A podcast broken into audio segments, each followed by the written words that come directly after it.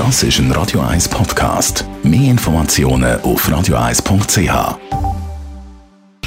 Die Sprechstunde auf Radio 1, präsentiert vom Käserock, Ihrem Wanderberg vor der Haustür, mit dem Gipfelrestaurant von Herzog und de Meuron.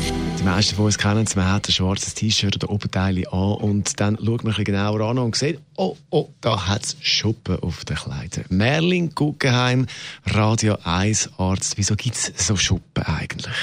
Unsere Haut erneuert sich innerhalb von vier Wochen und die oberflächlichsten Hautschichten werden abgestoßen. Das ist ein Prozess, der der Kopfhaut stattfindet.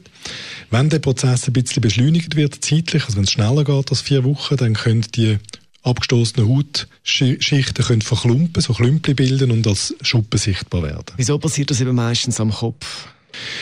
Das hat verschiedene Gründe. Etwas ist, dass dort, wo die Leute zur Trockenheit neigen, sich die Schüppel können bilden Das ist häufiger der Kopfhaut. Und dann äh, haben wir einen Lebenswandel angenommen, der dazu führt, dass wir unsere Kopfhaut tendenziell eher austrocknen. Äh, vor allem Frauen waschen ihre Haare äh, täglich und trocknen sie die Kopfhaut damit aus. Dann wird noch geföhnt.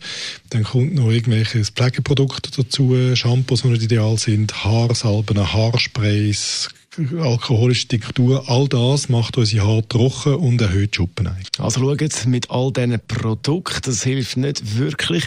Jetzt, was kann man dagegen machen? Vieles ist im Prinzip das Gegenteil von dem, was ich vorhin aufgezählt habe. Also man sollte nicht täglich die Haare waschen, man sollte ein Milchshampoo brauchen, man sollte die Haare tendenziell nicht trocken föhnen, sondern einfach an der Luft trocknen lassen.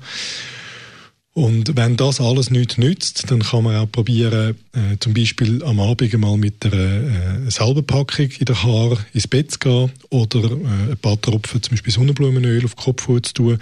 Sowohl die Salbe wie die Sonnenblumen, Sonnenblumenöl kann man am nächsten Tag mit einem milden Shampoo wieder auswaschen. Jetzt, aber es gibt sicher auch Situationen, wo Krankheit der Auslöser ist äh, für so Schuppen. Wie sieht das aus?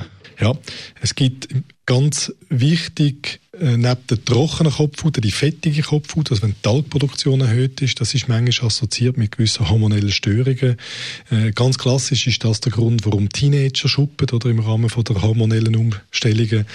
Und dann kann es auch bei gewissen hormonellen Erkrankungen zu einer fettig bedingten Schuppen kommen.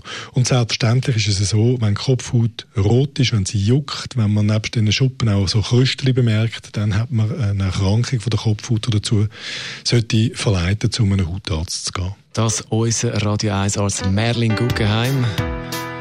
Und alles, was wir besprochen haben, gibt es natürlich auch. Das ist ein Radio 1 Podcast. Mehr Informationen auf radio1.ch.